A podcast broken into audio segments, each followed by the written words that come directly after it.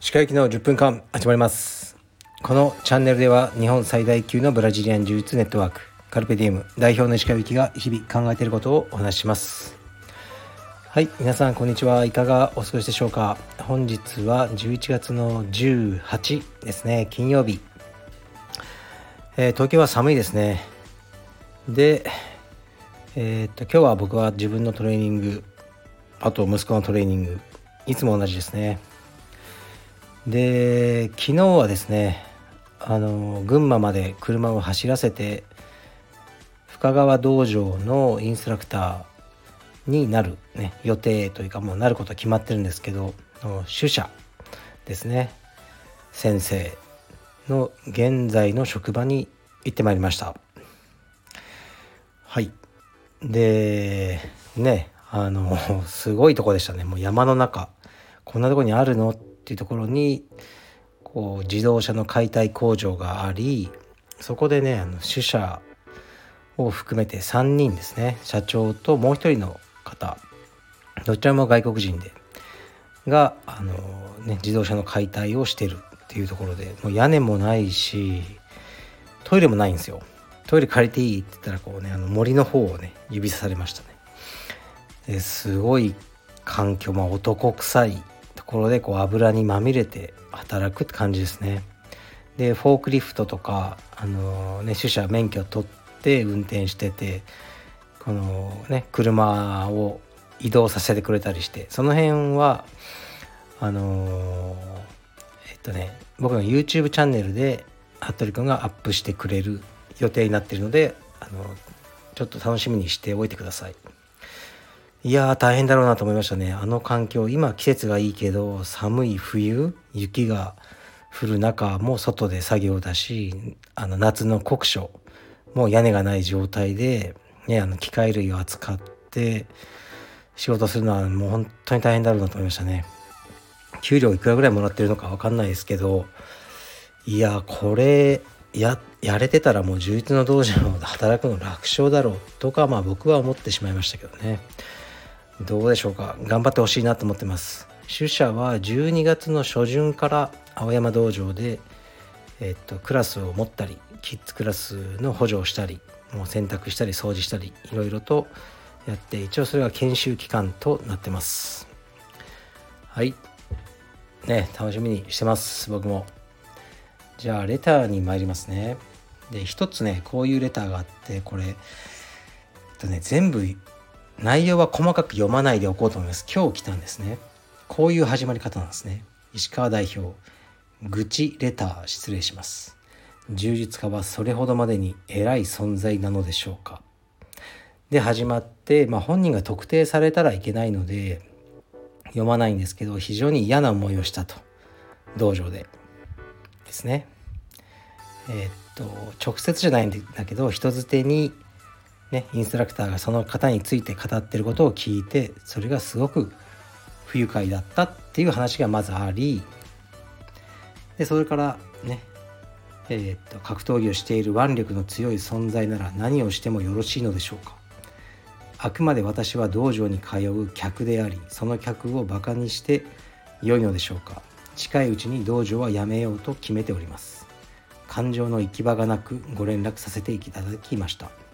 当事者ではない石川代表に愚痴のようなレターは申し訳ございません。はいありがとうございます。まず私は充実道場に通ってます。これカルペディエムなのかどうかも書いてないけどなのかな？わかんないですね。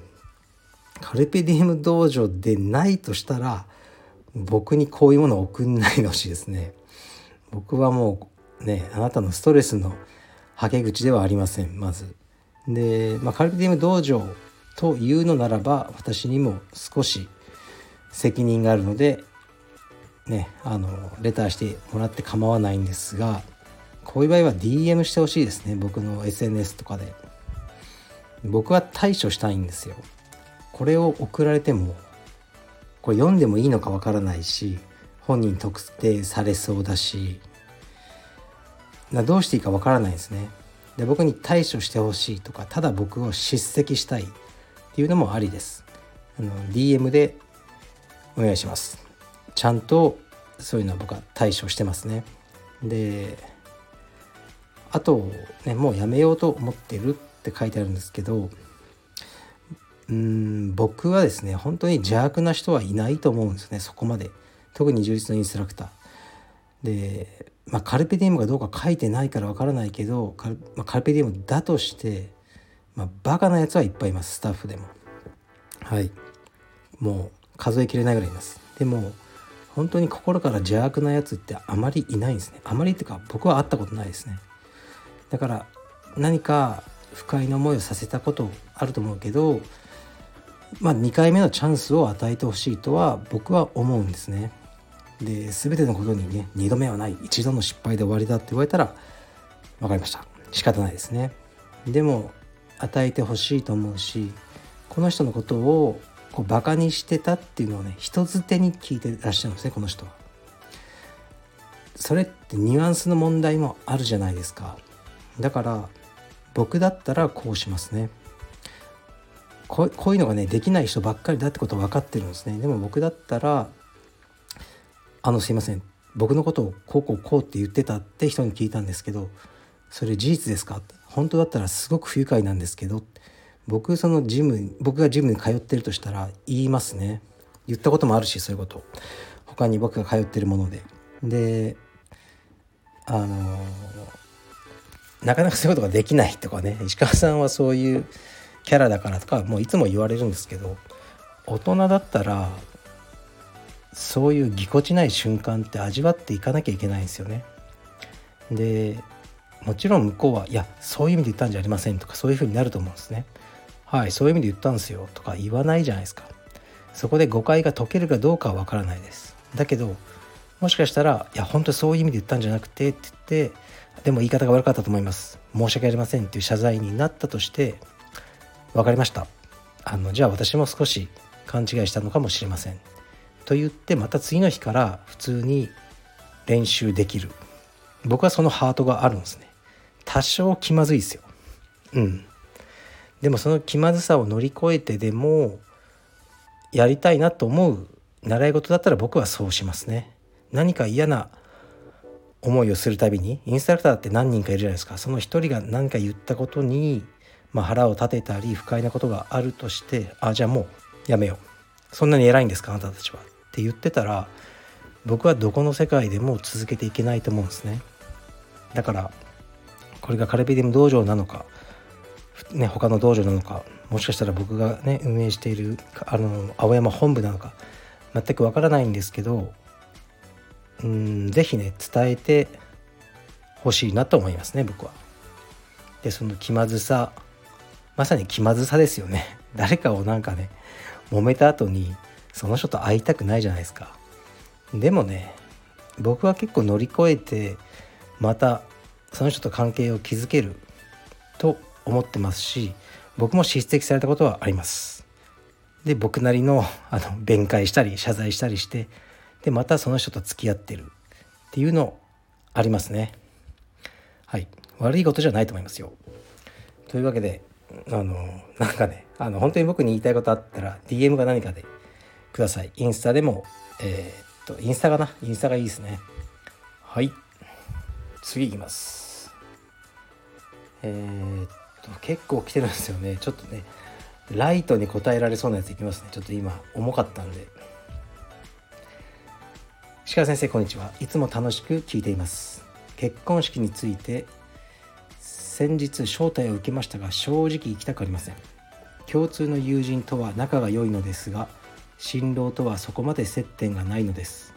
以前もそこまで仲良くない同僚の式に参加しました。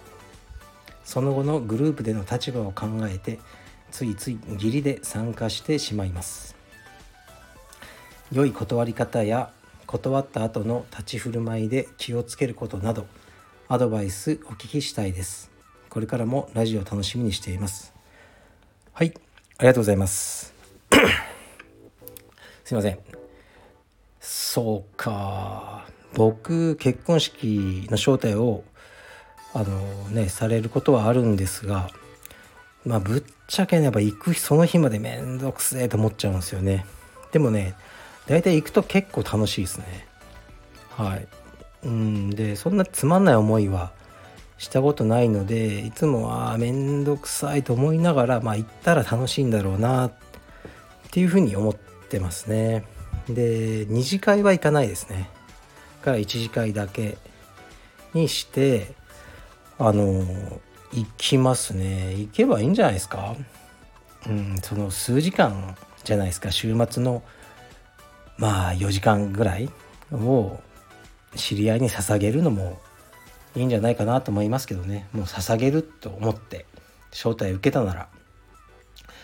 でもう、まあ、どうしても行きたくない場合もあるだろうしうんこういうふうに考えればいいんじゃないですかね、うん、誘った方もなんかそんなに誘いたくもなくなこの人呼ぶからこの人も言っとかないとまずいかなみたいなのがあったんじゃないですか。で誘ねそれで招待したっていうのもあるから多分ねそこまで仲良くなければあの線引きって難しいじゃないですか。この人 A さん呼ぶんだったら B さんもいや B さん行くんだったら C さんもでしょうとか言って多分そのギリのラインに入ってたんでしょうね。だからそのギリのラインの人はもうねあの断ら断られることもありきで多分ご招待してくれてると思うからもう普通に欠席。に丸をしてあの出せばいいんじゃないですかね。あのいちいち理由とか述べる必要ないと思いますよ。システム上その、ね、理由を書けとか多分はがきにね招待状に書いてないじゃないですか。だから欠席って書いて出せばもう向こうも、うん、まあそうなるよなっていうふうになるんじゃないですかね。すごく仲がいい友達の時にねいけない時はやっぱり一言どうしてもねなんか、うん、こういうのがあってってあの説明した方がいいでしょうね。うん断った後の立ち振る舞いともうそんなのいいじゃないですか。気にしすぎです。本当に。あのみんなねそこま結婚式のもう前後でバタバタで来なかった人のことをこう考えてる暇なんかないはずなのでまあ行けなかった代わりに少しお祝いなんかねするとかそういう程度でいいんじゃないでしょうかね。うんまあ、本当にいろんなレターでこうお悩み相談あのねいただくんですけど大体はもう僕の答えは気にしすぎですっていうのが多いのとあとさっきのねその道場の問題だけどもう言う言いましょうとずっと悩んでる人とかもやっぱいろいろおられて言うしかないんですよ対峙するしかないもうあの立ち向かうということもないけど、うん、なんかその問題があったことに対して言うしかないと僕は思いますね。でさっきその思い出したんですけど僕少年野球みたいなのやってたんですよね子供の時に。でその野球部の監督が本当に悪気ないんですよすごくいい人だったんですけどちょっとこういやらしい、まあ、下ネタみたいなのをしたんですね僕にですね小学生の。でまあちょっと説明がね難しいんですけど本当に全然悪気ないやつだったんですけどそれを家に帰って僕は母親に話したらあの母親は次の時にその監督に対してそういう発言をやめてほしいっていうふうに言ってましたね。で僕はなんかあ言うのかよと思って少し監督と気まずかったんですよ。何日間か。でもねまた普通に戻って野球を続けたっていう思い出ありますね。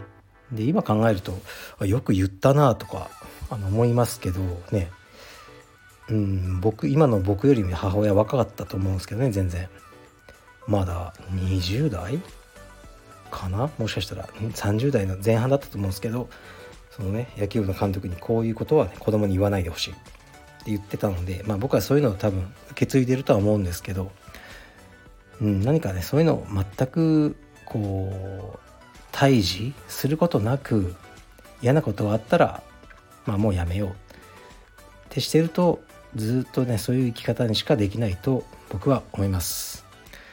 はい。じゃあ失礼します。